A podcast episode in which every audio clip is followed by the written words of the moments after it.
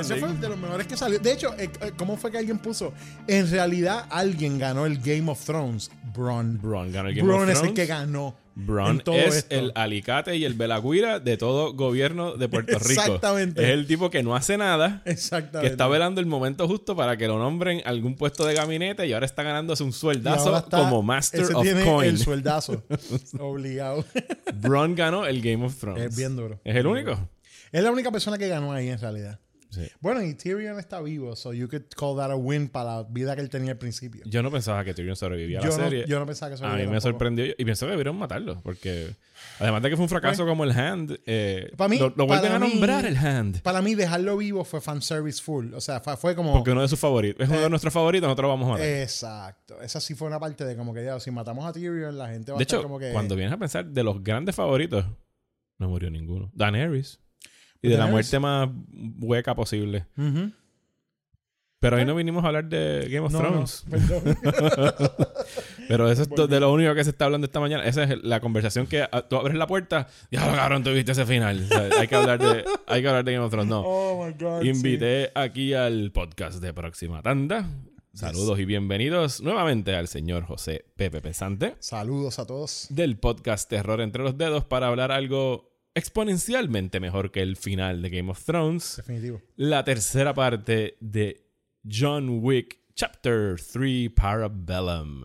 Es- Antes de arrancar con la conversación, eh, les advierto que esto va a ser full spoiler de John Wick 3. Sí. Así que si no la han visto, deténganse ahora, vayan a ver una de las mejores películas que ha estrenado este año y regresen a escuchar esta conversación. Entonces, ¿qué tronco de película? Ah, mano, peliculaza, en verdad. Eh, pocas veces uno ve una tercera parte tan emocionante como esta. Pocas veces una tercera parte supera a las dos que vinieron antes. Sí. Yo sí. ¿La ranquearías como la mejor de las tres? Fíjate, yo tengo una teoría bien personal sobre ella, Ajá. de que en realidad esta es como la segunda parte. Ok. Porque, Porque, yo el- me siento que la primera película es un standalone, la película de manera que acaba. Se podía acabar ahí. Se podía acabar ahí y no tenían que hacer ninguna secuela. Y en realidad John Wick 2 en realidad es el principio de una trilogía o de una saga, porque yo creo que esta gente si los dejan van a seguir haciendo cosas. Mi teoría, podemos hablar de eso un chupito más adelante, Ajá. es que maybe una 4 cierre una historia de una manera sort of more less satisfying, pero entonces como que deje unos hilos como que para para seguir, porque aparentemente aquí ya no está como, mientras mi cuerpo aguante, está como los luchadores, mientras mi cuerpo aguante, Yo voy a seguir para adelante con este papel. Tú sabes. Eh, sí, yo, fíjate, para mí me gusta, yo diría que es la mejor de las tres. Yo sí diría que es la mejor de las tres, por lo menos en términos de acción. Porque By far, o sea, eso sí. la acción es ridículamente buena. Y, de, y si tú analizas, exacto, 1, 2 y 3, la, la acción, no solamente la intensidad de la acción, pero la variedad de la acción. Ha ido incrementando de manera positiva. La primera es gunplay, la segunda tiene gunplay más, em- como más evolved y muchos más characters y cosas más interesantes pasando en las peleas. Y empiezan a construir un poquito más, elaborar un poquito más el, el mundo de ellos. No, no, claro, sí, eso, y eso vamos a. Eso Yes. Pero me está hablando de la acción, acción, en la acción, específico. Yo creo que, que o sea, lo- una de las cosas que más me gustó de esta es como. Es la variedad. La 1 es gunplay, la 2 es more elaborate gunplay, y esta aquí, entonces ya empezaron a close quarters, tú sabes, hand to hand. Esta película es prácticamente una película de artes marciales. Hand to hand y, y la escena de la pelea con los cuchillos. cuchillos. Eso es una belleza. de Eso es, eso es una de las mejores cosas de esta película, de verdad. La- esa escena es Esa- preciosa. sí, de verdad. O sea, el, el hecho de que tú cierras a estos tipos en un, parece que es una tienda de antigüedades, una cosa así, Sí. y, y tienen todos estos displays de navajas. Y es rompe, rompe ventana, tira cuchillo, rompe cristal, tira cuchillo, rompe cristal, tira cuchillo. Entonces la manera que la puntualizan con el hachazo al final. Ah, Mira. Chef's kiss. ese, ese- ese es el GIF que va ahí, no hay de otra. Pero vamos entonces a... Vamos a tratar de ir poquito a poco antes de que todos aquí we blow our load Sí, sí, porque hay con un Mr. montón Wick. de cosas que hablar de Wick. Eh, la película arranca segundos después de la conclusión de la ¿Sí? segunda, con John Wick on the run. Le queda una hora para estar oficialmente excommunicado. Eh, y lo- pues lo ves en- tratando de, de desaparecer de Nueva York. Se nota que Nueva York es. Todo el mundo es un asesino, todo el mundo sabe que esta sociedad existe. Porque eh, hasta los taxistas entran y sí, Mr. Wick, Mr. Wick, Mr. Wick. ¿sabes? Y a mí me encanta, eh, me gusta eso. Sí, a, a- yo, a mí me gusta, no necesariamente sea que sean asesinos, porque con la cuestión del Bowery te muestran Ajá. que hay un support network. So, esa gente pueden ser parte del support network, pero todos tienen que estar notificados porque todos están serving the, the high table. Ajá. So, ellos están según las reglas, todos están siguiendo las reglas. So, obviamente, la no- eh, eso explica un poco también. Pero el Bowery, El- el, Bowery se notó que era como no decir los plebeyos, pero que están por debajo del nivel donde está John Wick. Exacto, eh, exacto, porque no- ellos no son asesinos per se, pero ellos son como, por eso ellos son support. Sí, porque Si ellos son los que tú, que John Wick los usa en la segunda En la para segunda, escapar. exacto. Y, pero Pero igual que lo tienen que, que- responder a ellos. Exacto, pero que lo que, lo- por lo menos como yo lo vi, la interpretación que yo vi en eso fue, sobre todo con lo del taxista específicamente, me dio como entender que como, ok, no todo el mundo necesariamente tiene que ser alguien que mata a alguien, pero tanta gente está en el loop de lo que está pasando con los, con los asesinos, ¿no? Y con lo del loop del high table y ellos están siguiendo las reglas. O sea, porque obviamente en una ciudad tan grande hay un montón de gente que está, que está eh, dispuesta a ayudar y otros que no están dispuestos a ayudar porque tienen que seguir las reglas, ¿me entiendes? Pero me, a mí me encanta porque en la segunda película, cuando acaba y pasa la, not- la- la notificación de que va el excomunicado, Que, se, y que ahí- aparece el centro de llamadas y toda esta Exacto. cosa. A Y mí me ahí tú gusta cómo a ver- de poquito en poquito van enseñando cositas nuevas de este mundo. esta gente, eh, voy a brincar esa parte que quería hablar un poquito más adelante de ellos, Ajá. pero a, a mí me encanta cómo hacen el world building. El en world building es una cosa encanta. desde la primera. Y desde la primera. Porque así. desde la primera que empiezan con el intercambio este de monedas, tú no tienes idea de por qué, pero tú entiendes que esa es la manera de las transacciones económicas de ellos eh, y siempre es una moneda por transacción. Exacto. Y aquí más o menos sí te explican de que no es economía, es un sistema de honor. El sistema de honor, claro. Una transacción. Y esa explicación Tú entras es a un mí acuerdo. También preciosa. Yo te doy una moneda, tú me das una moneda. O sea, Ujú. es una moneda lo que cuesta un favor o una acción o algo por el estilo. Ya algo por encima de eso es el marker. Que, Exacto. Que es ya una cosa de, de- de sangre y de honor. Es una cosa mayor. Exactamente. Y la manera como lo van construyendo, que todo es una moneda, que, que, que está el centro de llamadas, cómo ellos van un poquito... Aquí, la película, alguien me preguntó eh, eh, en estos días, ¿puedo ver esta sin ver las otras dos? No, no, puedes porque vas a estar bien perdido. O sea, puedes. y vas a yo, disfrutar la acción, si te gusta la acción, pero no vas a... en- o sea, ella arranca de la premisa de que ya tú sabes las reglas de este mundo, o por lo menos las que hemos establecido hasta ahora, y cómo es más o menos que se bate el cobre aquí y no, no puedes llegar de la nada. O sea, la primera tuvo lo de las monedas, la segunda ya empiezan a hablar del high table, está el centro de llamadas, está la, reg- la regla del, del Continental, está desde la primera. Desde la primera. No puedes matar a nadie en el Continental. Me, me encantó el hecho de que en algún momento literalmente es como tocopalo. O sea, Tainboard. Yo toqué la escalera del Continental y estoy safe. No me Exacto. puedes hacer nada. Digo, aunque John Wick se pasó esa regla por el culo en la segunda parte y por eso lo están persiguiendo, pero no importa. ¿Qué más? Tenemos que lo, lo, lo- lo curan. El, el- el doctor asiático súper fiel. Eh, otra escena que me encantó como desde empezar, tú sabes. Desde el hecho de que él llega y él le está diciendo solamente quedan cinco minutos cuando él entra. Como dos minutos.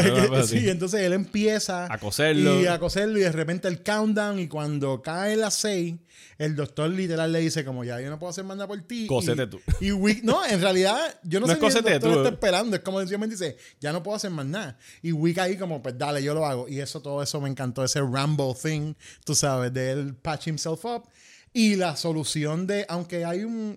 Yo, la- yo la vi dos veces ya la película. Nada más le he Y- visto y, una. y hay una hay una cosa que un pana mío me dijo eh, cuando la vi la segunda que me dijo ven acá si el doctor le dice dispárame como para que esto parezca como que tú sabes, yo, tú me obligaste a hacer esto pero él se quitó la camisa para que le diera el tiro So, en teoría, si el high table iba a no con le traspasó la Adjudicator, camisa. no, le- la- el balazo no le traspasó la camisa. so, eso ahí, está se le, ahí se le quemó al Ahí se le quemó, se le quemó. Y a John Wick también. Porque se lo debe haber dicho. Pero es nitpicking. Eh, de- de- por favor, no importa. Eh, Yo leía un tweet de alguien, creo que se llama Sean Burns, eh, que es crítico de cine y también es cineasta, si no me equivoco, en Twitter, que hace referencia a la próxima escena, es que es la escena en la biblioteca, donde Oh. John Wick viene a buscar este libro. Y él dice, el, el encanto, la magia de John Wick no es solamente que te parte la madre con un libro. es que el baile vuelve y lo pone donde estaba. Exacto. O sea, es la elegancia y la cortesía Exacto. de que ya te destruí con un libro, te rompí el cuello con un libro. Yo, yo escribí en mi reseña que esto, de- la leyenda de John Wick de He killed three guys in a bar with a pencil, se tiene que reescribir a este tipo mató a un hombre de siete pies with a book. o sea, es la pela que le dan con el liga. libro. Una escena que es bien reminis eh, reminiscent de Bond peleando con con el, el Sí, que con- sale- con el- Joss, con el de el- exacto, Joss, con dime Joss. yeah.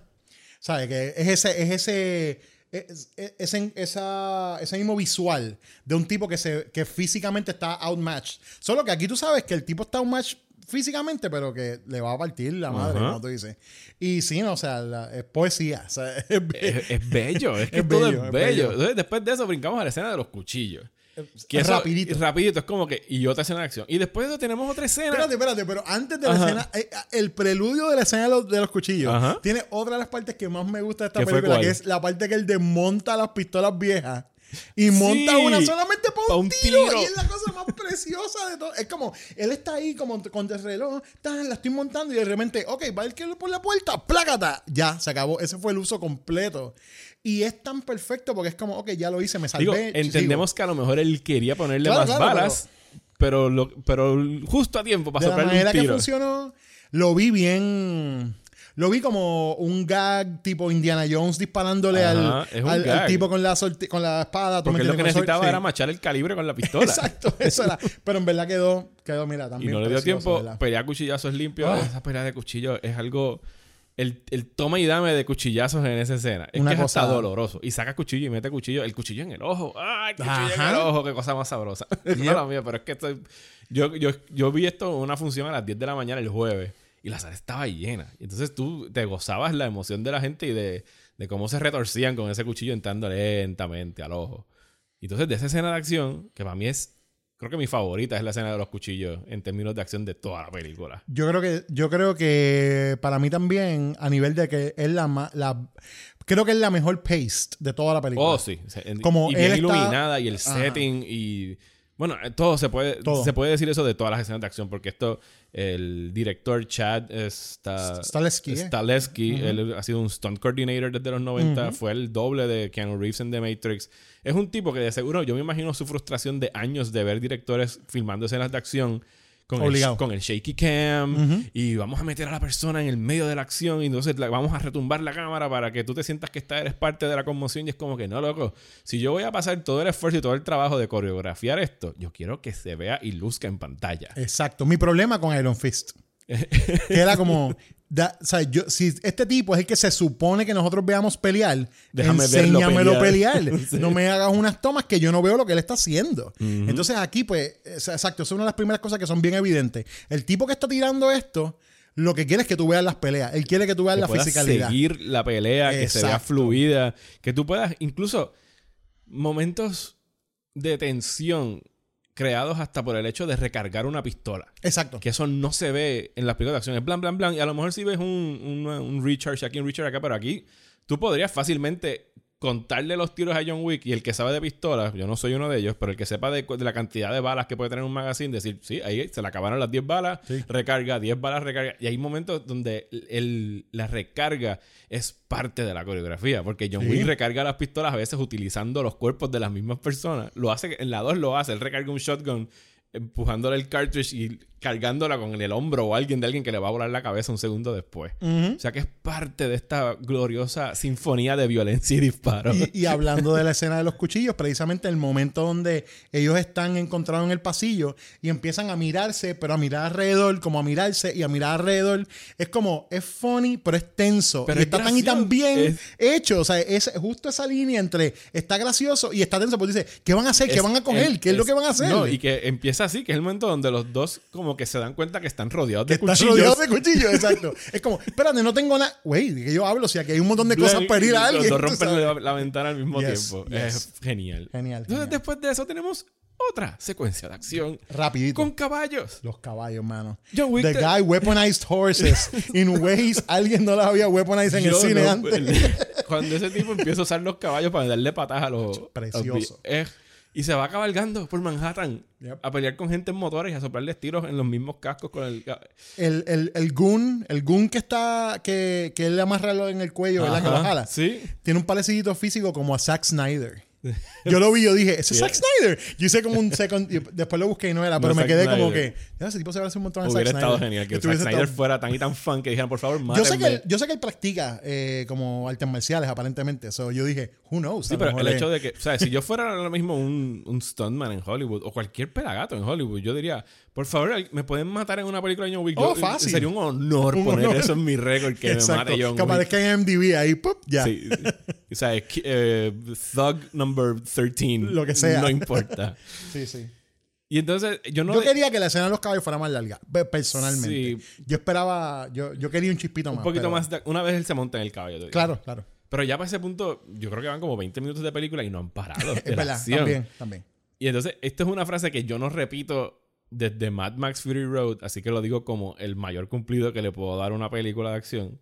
La mayoría de las películas de acción del montón soñarían con que los primeros 20 minutos de John Wick fueran sus últimos 20 minutos. Yep. Y John Wick empieza así. La tercera. O sea, es absurdo. Entonces después ya pues, como que podemos acalmarnos un poquito y empezamos a hacer un poquito ya del- de la historia. Y entonces tenemos esta fabulosa introducción. Otra cosa nueva dentro del mundo de John Wick, que es el Tarkovsky Theater. Esa referencia al director ruso eh, Andrei Tarkovsky, donde está el personaje de Angelica Houston. Y entonces empiezas a saber un poquito del pasado de John Wick y dónde fue criado y entrenado John y de Wick. su verdadero nombre, Sí, eh, no me acuerdo ahora cuál es. Yardani, Yardani Jovanovich. Yardani, que entonces entendemos que John Wick es ruso. Es ruso, sí. es el- el- yo soy un huérfano de la tribu, de, nah, un hijo de Belarus. De Belarus y, eh, y entonces, y soy un huérfano de esta tribu. Y tiene esta cosa que parece que es otra cosa bien valiosa dentro del universo de John Wick, es el crucifijo. El ticket. un- el ticket. Un crucifijo donde el- también funciona como un, ¿cómo se dice? Un carimbo para marcarlo de que yo usaste tu ticket y esto es un one-time use. Entonces, literalmente, your get, get out of jail free card. No solamente eso, de nuevo, de la manera tan preciosa que ellos hacen el world building. Él llega allí, te explican, o sea, él llega, se- eh, le, le- hacen el frisking y lo que sea. Se importante, importante del frisking, que es parte de, de los de los, los maravillosos payoffs que tiene esta película. Le quitan, él saca el marker, saca la pistola, saca el de esto. Él dice, ya yo entregué lo que iba a entregar. Y los de seguridad de- del personaje Angelica Houston le dicen, your belt. Y tú dices, ¿por qué le están quitando el belt? Foreshadowing. ¿Por qué le están quitando el belt a John Wick? Y al final de la película vemos por qué le quitan el belt. A mí no me sorprende que no le hayan quitado los zapatos. Y, y exacto, exacto. Como dame los cabetes de tus zapatos. Dame el Eh, pantalón, dame la camisa. Porque, porque, y entonces hace más sentido. Eh, Mira, mira qué precioso es este world building que en el momento tú dices, ¿por qué le quitaron la correa? Ajá. Cuando ves cuando pasa lo de la correa, dices, ya entiendo por qué le quitaron la correa. Y después piensas también, y claro, porque esta gente tiene el mismo entrenamiento que él. Ajá. Entonces, cuando él llega donde ella y habla del. De del- seguro él estuvo tickets- entrenando un año en, en Belt Fu. Exacto, en Belt Food.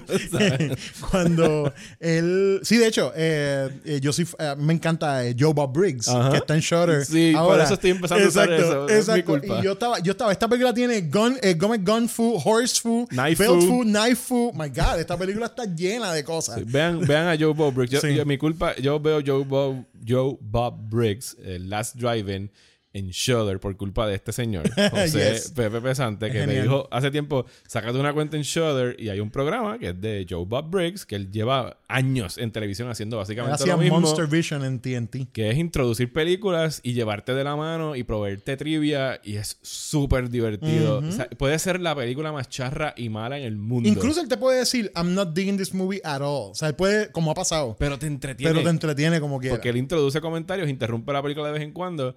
Y así yo he visto en estos días, el- esto es un paréntesis bien largo, pero eh, la última que vi este fin de semana, que nunca la había visto, que de seguro tú la has visto, eh, Henry, Portrait of a Sí, Serial oh. Killer.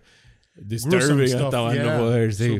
Anyway, saquen una cuenta en Shudder, véanlo, es tremendo programa. Es tremendo. Pero Pues, él usa en el programa eso. Él, él te pone una lista de todas las cosas que vas a ver en la película. Entonces usa mucho el gun fu y knife fu y vomit fu. Y se refiere a todas las maneras de acción que va, va a suceder en la, Pues en la a- película. en- hablando del Belfu, tú sabes, él, él- ahí tú te das cuenta de que esta gente sabe lo que él puede hacer con una correa. Ellos lo saben porque ellos tienen Claro. un training similar. El mismo training. Entonces, cuando él va y él dice, eh, le, le- le reclama ¿no? al personaje de Angelica, de Angelica Houston y le dice con el, con el ticket, ¿no? con el crucifijo, lo que hay, y te dan la caminata por el edificio donde te muestran las muchachas primero con el ballet, que tienen el tatuaje en la espalda, que es el mismo que él tiene, Ajá. y después te enseñan los muchachos con el judo o lo que sea que están practicando abajo, y tú dices, todos estos muchachos son huérfanos también, que ellos están entrenando para killers.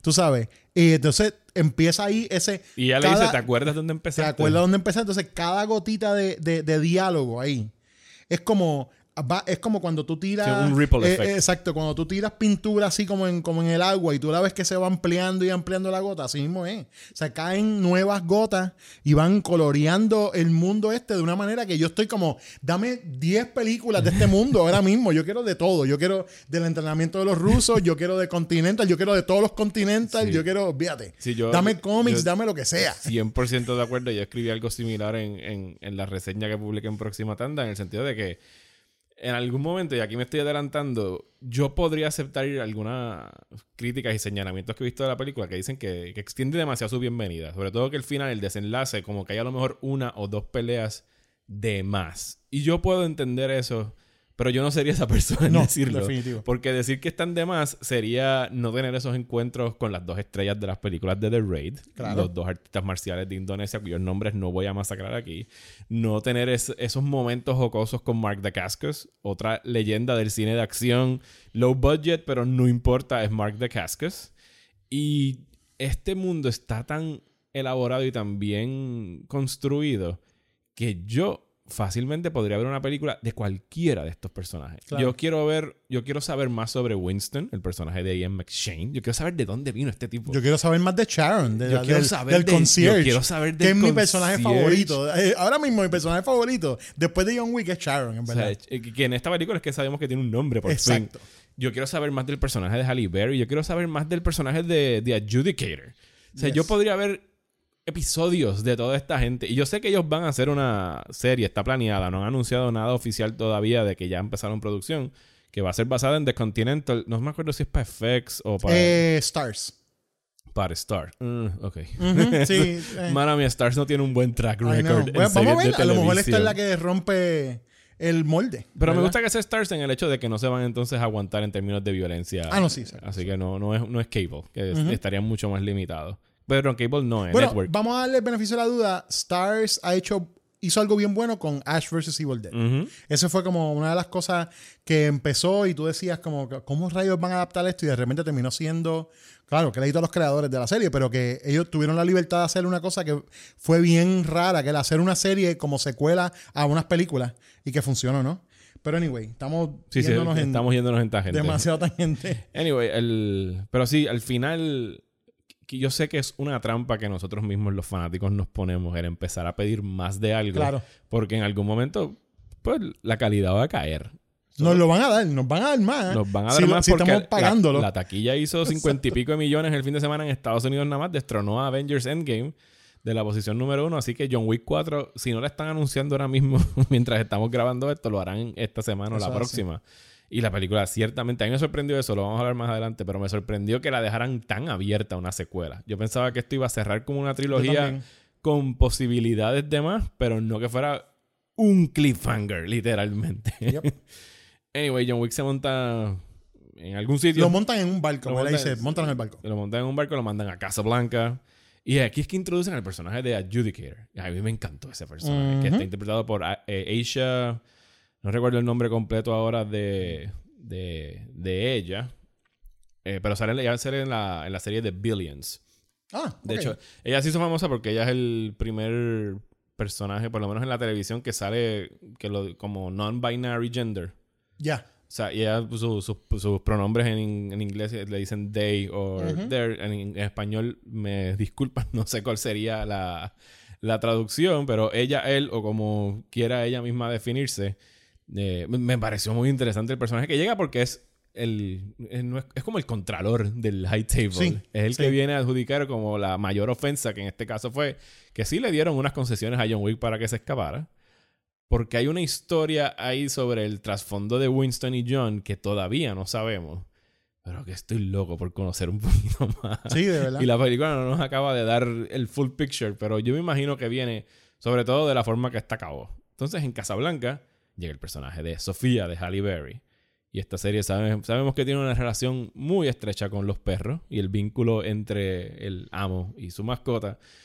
Y esta llega con estos dos hermosos perros asesinos que funcionan dentro de la secuencia de acción. Yo no me imagino cómo fue. No sé si están hechos en CGI en algún momento. No sé si son perros súper entrenados, de estos perros que hacen eh, estas competencias de, de atletismo. Yo. eh, hay una escena. Cuando, cuando los perros ya están en acción en la pelea, hay una escena que yo, la, que yo la vi y el setup, la única cosa que no me gustó mucho del setup fue que si tú eres el tipo de persona que ha ido, por ejemplo, a los parques de em, Disney, Universal, estas cosas, que vas a estos parques que tienen una parte donde hay animal shows. Lo- los, los, los- ¿cómo se llama? La escenografía para que los animales Estaba hagan las puesta. cosas estaba puesta para eso, como unas escaleritas que no son unas escalas, son como una rampa. Para que el perro se pueda que trepar. se trepa, que, que se nota que es como para que el perro se trepe. Fíjate, yo no me di cuenta, pero está cool. que Sí, tenga. sí, o sea, yo lo vi, yo dije, ah, está cool, porque es bien obvio que es para eso, pero a la vez fue como, está pero eh, funciona dentro de lo que estás viendo. Mientras puedas hacer los stunts con los perros, Exacto. bravo por los perros y sus entrenadores. Exacto. So, Mien- yo creo que son highly trained. o Mientras sea, tenemos series como HBO que se escudan, series como Game of Thrones, perdón, que se escudan detrás de que eh, poner a personas con lobos en la misma escena es muy complicado en términos de efectos especiales. Pues estos tienen dos perros súper entrenados. Obviamente no son un lobos del tamaño de un direwolf, pero muy efectivo. Mi segunda escena favorita de acción de toda la película es específicamente esa, el tiroteo, el uso de los perros, el sale de ellos, los comandos, el perro que se le trepa en la espalda y brinca para coger al tipo que está arriba. Todos los perros siempre van directo a cogerle las bolas a los tipos. Yes. ¿Sabes? Son bien dolorosos. Eh, tenemos el cambio ese de... No es un cambio, el, el actor de, que hace de Bron Sí, exacto. en Game of Thrones. Y ahí tenemos un poquito más sobre. Entonces, parece que vamos a llegar al high table. Todo este misterioso high table que hemos hablado. Que si lo quieres encontrar, tienes que irte al desierto y caminar. Y el high table te encuentra a ti si quieres. Y bueno, no el high table, pero por lo menos la persona, Un el elder, el elder. El elder. Sí, no necesariamente es el high table. Porque no hemos visto, o sea, según lo que nos explican, el high table es gente de todas esas familias. Hay 12 asientos en el high table. So, el, que lo, el que lo vio fue el de esa región del high table. Exacto. so, Entendemos. John Wick 4. Puede ser que veamos el high table, which I, I hope, porque sería... bueno, todo apunta que Todo apunta que esa es la esto dirección viene que a vengarse del high table o algo por el estilo o a desmantelarlo. Aisha Kate Dillon. Tengo que buscarlo. Kate Dillon. Muchas gracias por el nombre de la actriz que hace de Adjudicator.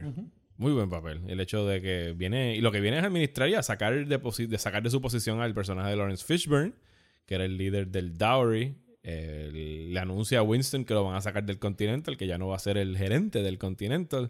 ¿Y a quién más visita ella? Visita, visita el personaje de Mark DeCascus. Exacto, visita, visita a Mark Dacascos que se llama Zero. Zero. Se llama Zero. Muy buen va nombre para a- un shinobi. Y a decirle como, mira, este, hay que bregar con él. Y a mí me gusta porque le dice, él, él dice John Wick, y le dicen John Wick y todos los que ayudaron a John Wick. So, este trabajo no es un día nada más, esto es... Va a tomar un tiempito. Esto toma un tiempito. con sus dos otros shinobi ninjas y claro, tenían que entrar ninjas en algún momento en la serie de Claro John sí. Wick. Y no solo ninjas, ninjas en motora. Claro. Fíjate, esa escena de ninjas en motora no me impresionó tanto como yo esperaba que iba a verlo en los trailers. Pues te voy a decir una cosa, la segunda vez que la vi me impresionó mucho más. sí, ok, pues porque- voy a tener que verlo otra vez. Porque en el momento que pasó, eh, y de nuevo estamos como brincando allá esa, esa escena que es más mucho más para adelante, pero... ¿Tan, tan para adelante? Eso es cuando el junto ya lo vi. no porque, bueno, sí, exacto, sí, sí. un poco más para adelante, Dale, porque en dale, realidad es que eh, él dale. llegó Saltamos, al saltamos la, saltamos la reunión del Elder. Exacto, pero exacto, eso pasa después de la reunión del Elder. Pero cuando pasa, yo estaba pendiente por eso mismo, porque yo salí como diciendo, espérate, en el, en el trailer estaba la cuestión de, los, de las motoras, los ninjas, como que más presente, ¿no? Como que más.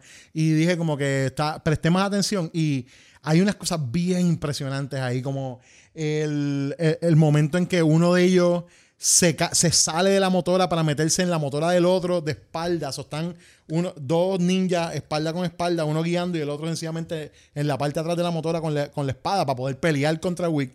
Pero el tipo deja ir la motora aunque se fastidie uno de los de ellos. ¿Entiendes? Entonces, las peleas. De- en verdad, cuando, por lo menos la segunda vez que la vi, encontré que esas peleas fluyeron muchísimo mejor. Y hasta, y hasta inclusive esa parte sí me hizo hasta más larga. La primera vez que la vi la sentí como too quick. Y ahora fue como la pude apreciar mejor. Y en verdad está, está bien nítida. El, el attention to detail ahí es una cosa preciosa. Claro, ¿no? Entonces tenemos que hablar de la... La de reunión con el Elder. La reunión con el Elder porque ese es, el, ese es uno de los... Ese es el turning point de la película. Eh, Que de la manera que se lo formulan a John Wick es como que tú puedes morirte ahora como el hombre que ama, que amó a su esposa. O sea, morir puro, entiendo yo que es lo que está sí, exacto, diciendo, es lo que le dice, sí. O puedes continuar matando para nosotros y volver a ser el John Wick que necesitamos. Exacto. Y, Y, él toma la decisión toma de la seguir decisión matando. de seguir.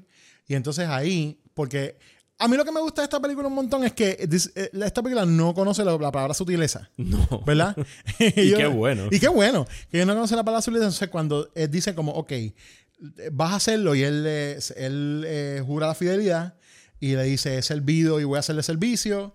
Y le, ah, pues demuéstrame. Y entonces viene lo del dedo, que es, también estuve leyendo sobre esa escena y es una locura que ellos estaban, eh, tuvieron que pelear con Lionsgate para dejar la escena. ¿Por qué? Porque Lionsgate no la quería. ¿Por qué no? Porque decían que iba a ser un nightmare que tu personaje principal No tuviera un le falta un dedo por el resto de la película que tienes que removerlo digitalmente. Para evitar cualquier blooper o cualquier Ajá. cosa y que eso es, eh, co- o sea, eso, eso es Costoso cost- en términos costoso. de, efect- efectos especiales. Eh, y ellos estaban como, no, pero entonces pelearon y como que es que esto es lo que hace sentido y dijeron, pues está bien.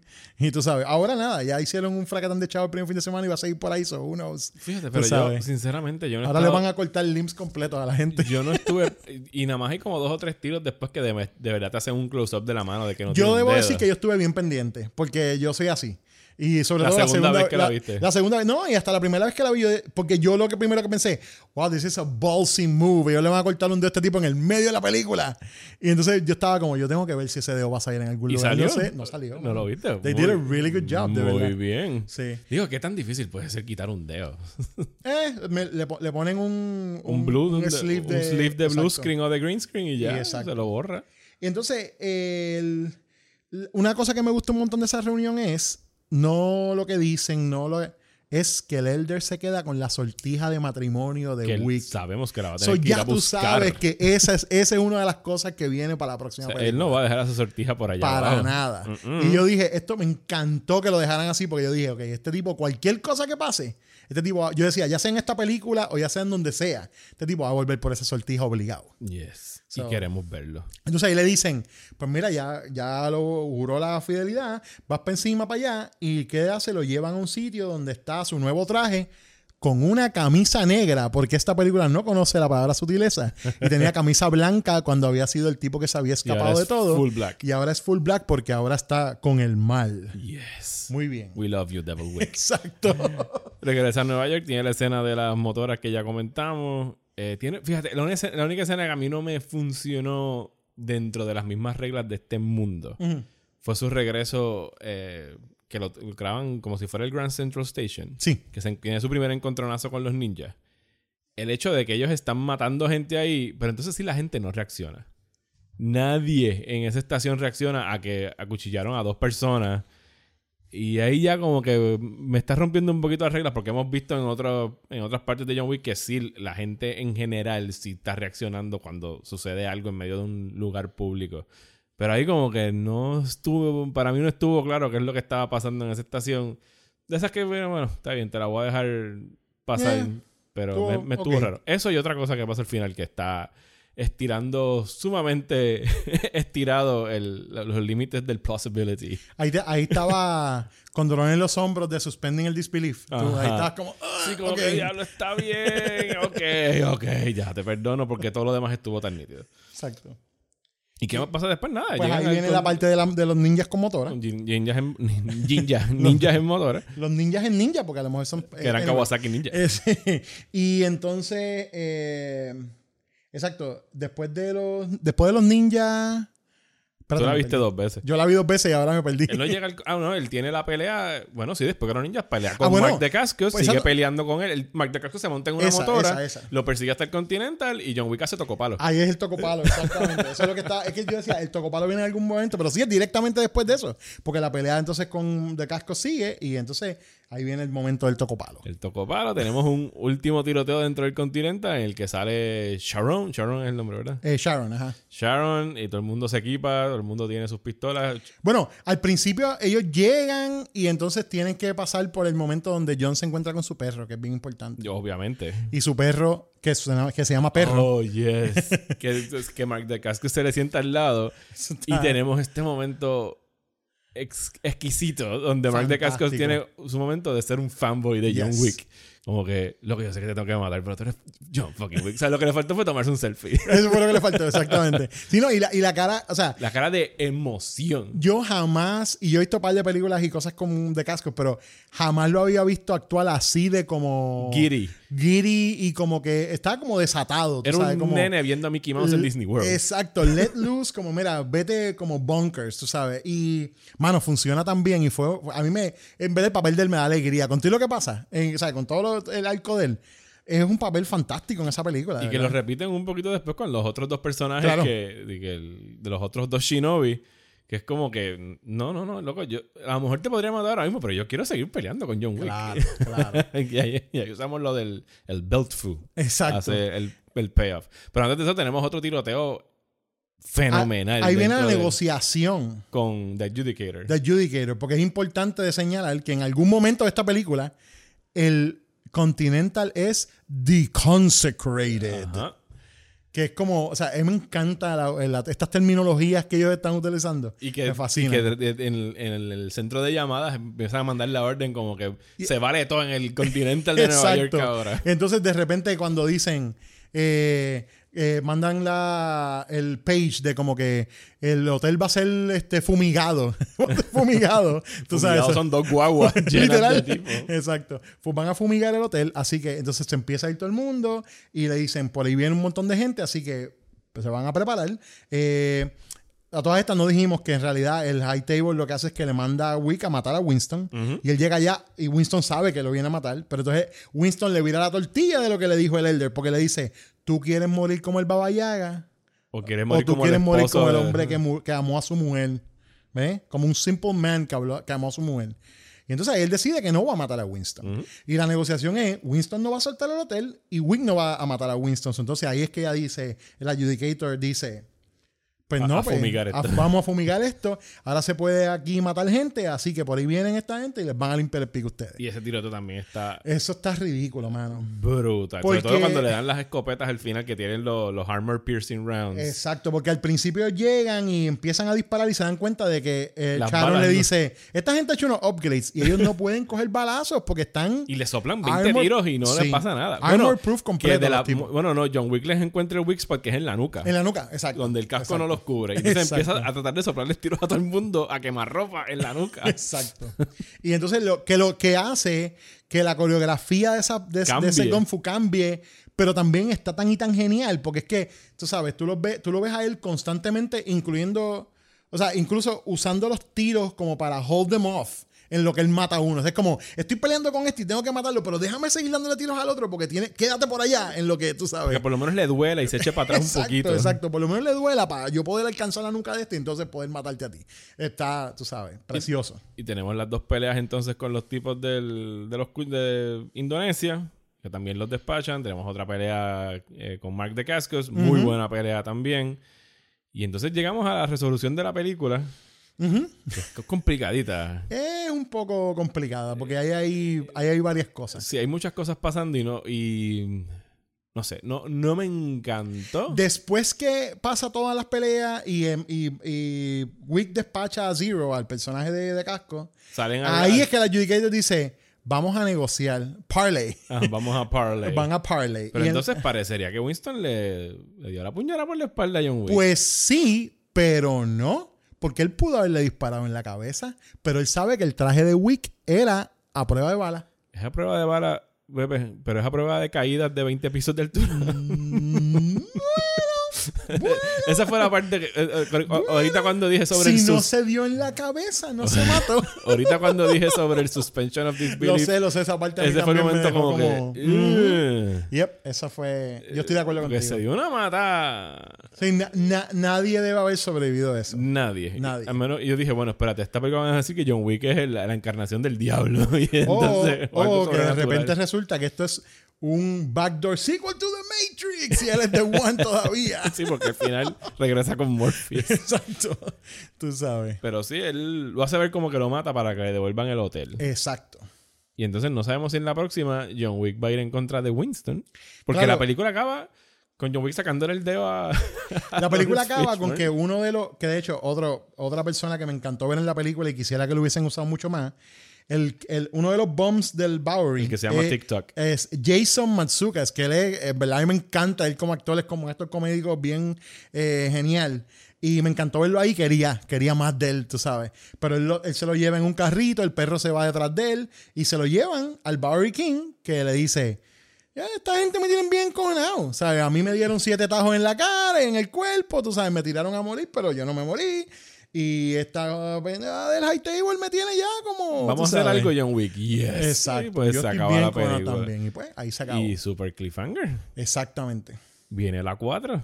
Viene la 4, vamos a ver. Yo, como tú dices, se la anunciarán ya mismo con los chavos que hizo esto. Y aquí yo acepto que, obviamente, todas las películas de John Wick que tú me des, yo las voy a ir a ver el primer día que salgan. Claro. Pero sí empieza a preocuparme ya un poquito. O sea, no, no han demostrado nada que me dé miedo. Mi único miedo es el miedo de la tradición del cine, de que a, más secuelas, más probabilidades de que empiecen a flaquear. Claro. No en términos de acción, yo no dudo que ellos vayan a, a hacer algo igual de espectacular en términos de acción, aunque al mismo tiempo digo, pero ¿qué, qué- qué más alto pueden llegar en términos de la originalidad de, de esta acción? Algo se inventarán. Algo harán para sorprendernos. En términos de historia, lo lógico pensaría yo que es entonces John Wick contra el High Table. Exacto. Yo pienso que el- el- la evolución lógica y para donde están llevando esto es que él se va a tirar la high table en contra, ¿no? Y lo que vamos a ver es eso. Y una cosa que le dijo el personaje de Halle Berry Ujú. es que le dice, tú vas a morir. No importa si es con esta gente, no importa si es ahora o es después, pero John Wick, you're gonna die. Y yo creo que ese tiene que ser el final. Sí, el- o sea, el John Wick tiene que final morir. tiene que ser que John Wick muera. Y reencontrarse con su esposa. Exactamente. So, ¿qué va, ¿qué va a pasar? Yo quiero tener la misma fe que he tenido en los creadores de esta película desde la primera. O sea, desde que vi la primera y dije, eh, rayo, esta gente está haciendo algo bien nítido. De que de repente no esperaba la segunda y terminó siendo la senda película que fue. Y que ahora no solamente mejoraran la segunda, pero eh, continuaran con su world building de una manera que me tiene súper emocionado. So, yo quiero darles esa confianza y decir, bueno, pues una próxima parte va a tener todos los elementos que nos han gustado de estas otras, pero van a buscar la manera de mejorarlo. Si no pueden mejorar las escenas de acción que hicieron en esto, que no lo sé ni cómo rayos lo, harían, pues mano, tú sabes, eh, pues al menos que me den un world building ¿sabes? Eh, eh, satisfactorio o por lo menos que le den un buen desenlace a lo que nos han dado hasta ahora con ese mundo. ¿A- ¿Opciones para continuar? Yo creo que sí, porque ellos pueden ampliar, como tú, como, como tú mencionaste y como yo estaba diciendo ahorita, ampliar con los demás, este, pues con los demás personajes, personajes secundarios, han- hacer personajes spin-offs y secundarios, cosas así. hacer spin-offs y cosas. Hay oportunidad para hacer un montón de cosas. Y hay oportunidad para que inclusive, si Wick no muriera, que yo no creo que, o sea, yo creo que en verdad terminaría con la muerte de él, pero pueden traerlo a él como un, como, como un Iron Man type guy, tú sabes, de este mundo de, de whatever, no sé ni cómo decirle, como... El guía, no, no es un guía. El John Wick Cinematic Universe, no sé. Todavía no hay este un nombre, ¿no? ese, Pero- ese podría ser mi Cinematic Universe favorito si, si fuera a explotar. Mano, de verdad que sí que. eh, Bueno, pero hasta ahora tienen que mantener el mismo control de calidad. Porque esto de verdad. eh, con, con John Wick 3, yo. mi- mis expectativas siempre fueron bien cuidadosas. Yo estaba como. La primera fue un éxito que nadie se esperaba. Con la segunda, ellos de repente arrancaron con.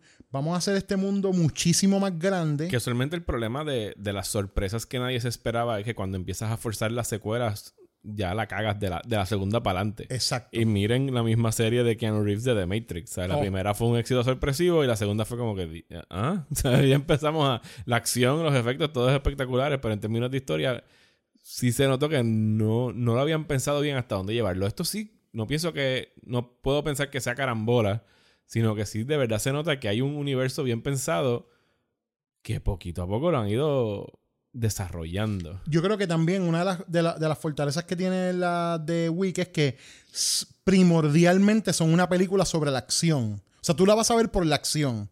Y el world building ha sido como que una... El Frosty. el fro- exacto. eh, que le está añadiendo como que más dulzura a toda la cosa. Pero es que es lo que hace. pa- eh, al fin y al cabo, sí, la acción está brutal, pero los que nos mantiene hablando es el, el world. Claro, building. claro. Pero lo que quiero decir es que, que por lo menos si ellos pueden contener, ellos pueden crear suficiente historia y suficiente, eh, eh, bueno, sí, historia, una historia que valga la pena, que no tiene que ser contada en escenas larguísimas de exposición ni nada. O sea que ellos tienen estas escenas que son, ¿cuánto tú aprendiste en el momento que él se arrodilló con el crucifijo allí? Esa escena no es larga. Nada. Es súper corta. Y de repente él está hablando ruso diciéndole, "Me- yo, Yaldani Jovanovich, tú sabes que soy ta, ta, ta, ta, ta, ta", Y de repente tú dices, "Ah, espérate, él es ruso, él es huérfano, lo criaron ellos y de repente se van a caminar por el edificio de, a él lo criaron para ser un Es asesino. cortito.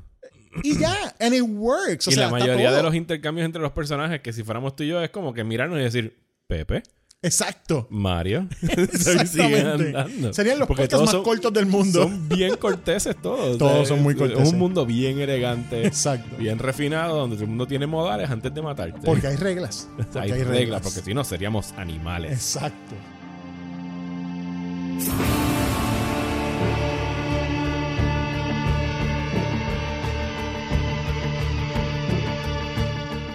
Bueno, Pepe, para cerrar, eh, ¿algún comentario que tenga sobre dos temas que me preguntaron a través del, del Patreon? El casting de Robert Pattinson como Batman. Ea, eh, yo estoy pompeado. Yo también. Yo pienso Yo- que yo Pattinson es muy buen actor. Me, me- em, las películas que he visto de él, pienso que en términos de, de casting está muy original. Confío plenamente en Matt Reeves como director y guionista. Después de Cloverfield, las tres mm, recientes Planet of the Apes. El hecho de que él ya haya insinuado de que quiere hacer algo más noir, un Batman más detectivesco, me atrae la idea. Yo lo único que ruego y pido es no más orígenes de Batman. Yo pido lo mismo. Yo, Y, pero yo creo que él dijo que no hay origen. yo espero que no haya origen. Yo creo que ya le había dicho de que esto es. Vamos, lo que vamos es a ver a Batman resolviendo. Como resolviendo casos. Es Batman detective, ¿no? Sí, y es algo que no, no hemos visto Que en no el hemos cine, visto así en el que por favor todavía. aprovechenlo. Yo estoy bien eh, eh, entusiasmado, a pesar de que yo estoy completamente en el campo de que we've had too many Batman movies. Por favor, 10 años sin Batman, yo sería feliz. Exacto, pero desafortunadamente esta película viene para el 2021, so whatever. Este, pero Matt Reeves me pompea un montón como director. eh, me ha encantado que ellos ya parece, parece que han desistido de la idea de seguir atando sus películas DC. Fine by me. eh, Yo estoy súper bien con eso. El, el casting de Robert Pattinson creo que está súper bien. Y, si yo, y yo lo, lo que digo es esto: si no hemos aprendido nada de las críticas que le hicieron a Michael Keaton, las críticas que le hicieron a Jack Nicholson, las críticas que le hicieron a Heath a- a Ledger. Heath Ledger, las críticas que hicieron a Ben Affleck, porque dentro de todo, a mí me gusta el Batman de Ben Affleck. A mí también. Eh, la- ¿sabes? Las críticas que le hicieron a Jared Leto, no, esas, esas son válidas. Las de Jared Leto son todas válidas. A mí se me olvida que él fue el Joker. Exacto. Pero si hemos aprendido algo de las críticas que, tú sabes, que sí dijimos como, ¿cómo va a ser ese tipo en ese papel? Y de repente, it worked. Pues, mano, dele con calma y cállense. O sea, ya están haciendo una petición y que para que lo quiten de Batman, por Dios. Y dejen de estar firmando peticiones Ay, online. mío, sí, dejen de estar haciendo peticiones online. Debería, yo cerraría change.org, de verdad. Eso es lo que yo haría. No, Vamos una petición para cerrar change.org. Change.org vive de los bad castings en Hollywood y de los, Ahora mismo, y de los finales decepcionantes en las series de televisión. Definitivo. Que no vamos a entrar en detalles de Game of Thrones. Para eso tengo el otro podcast que pueden escuchar que es Desmenuzando. Y para escuchar al señor Pesante, ¿dónde te pueden escuchar? Terror entre los dedos, pueden encontrarnos en Facebook como Terror entre los dedos, estamos en Anchor y en cualquier otra aplicación donde escuches podcast, busca Terror entre los dedos y ahí vas a enterarte de lo que estamos haciendo. Ya estamos como por el tercer episodio, grabando, el tercer episodio de la serie de 90s Teen Horror. Uh. Y entonces, pues vamos a estar discutiendo, les doy la primicia aquí. En el primero vamos a discutir las de Scream. El- eh, todas las de Scream. Eh, vamos a discutir, sí, estamos. Es un episodio que es más como un flyby Ok. con ella. No vamos a irnos como súper detallados. Porque también Scream son esas películas que están súper analizadas. Ajá. Eso no tenemos que. No hay que Pero- abundar más. No hay que abundar. Pero entonces en el segundo estaremos hablando de eh, The Faculty y Disturbing Behavior. Una de esas dos películas. ¿Cuál es Disturbing Behavior? Una de esas dos películas vale la pena verla y la otra no. Pero tienes que escuchar el podcast para saber cuál es cuál. Pero ¿cuál es Disturbing? Que no me acuerdo. Disturbing. Behavior la dirigió. ¿Es la de Michael Keaton? No, Disturbing Behavior es de. Eso, de nuevo, Teen Horror. So, aquí Ajá. sale James Marsden Ajá. y sale Katie Holmes. Y sale. Yo creo que yo vi esa película y no me acuerdo de ella. Y, la, ¿Y sabes quién la dirigió? La dirigió Game of Thrones director David Nutter. Ok. Cuando era conocido como X-Files director David David, Nutter. Nutter. Ok. Sí, estoy, estoy viendo la carátula y creo que la vi, pero la borré. Sí, sí, sí. Eh, eh, Presumo que estás hablando de Faculty. A mí me- de Faculty me acuerdo The, muy Faculty, bien. The Faculty todavía es buena. De Faculty mí es de las mejores películas de Robert Rodríguez. Y entonces el tercer episodio va a ser de las de I Know, eh, I Know What You Did Last Summer y su secuela. I Still Know What You Did I Last Still Summer. Know What You Did Last Summer. Y después de por ahí, pues vamos a tener, vamos a seguir discutiendo. Son como, válgame, van a ser como 10 episodios y son dos películas por lo menos por episodio. Awesome. So, yeah. Sí, ya estoy suscrito. Suscríbanse a Terror entre los dedos en donde quiera que escuchen sus podcasts. Y gracias a Bebe por estar aquí. Gracias por la invitación. Gracias a ustedes por seguir suscritos al Patreon de Próxima Tanda, donde únicos pueden escuchar este podcast. Díganselos a sus amigos, díganselo que si les gusta, si no les gusta, pues mándense, no, no digan nada. no, pero muchas gracias por el apoyo, muchas gracias por escucharlo y nos vemos en dos semanas para conversar sobre Godzilla King of the Monsters, que muy probable vuelvan a escuchar al señor Pesante como invitado porque yo sé que él es muy fan del Giant Monster Action. Ah, yes. Kaijus.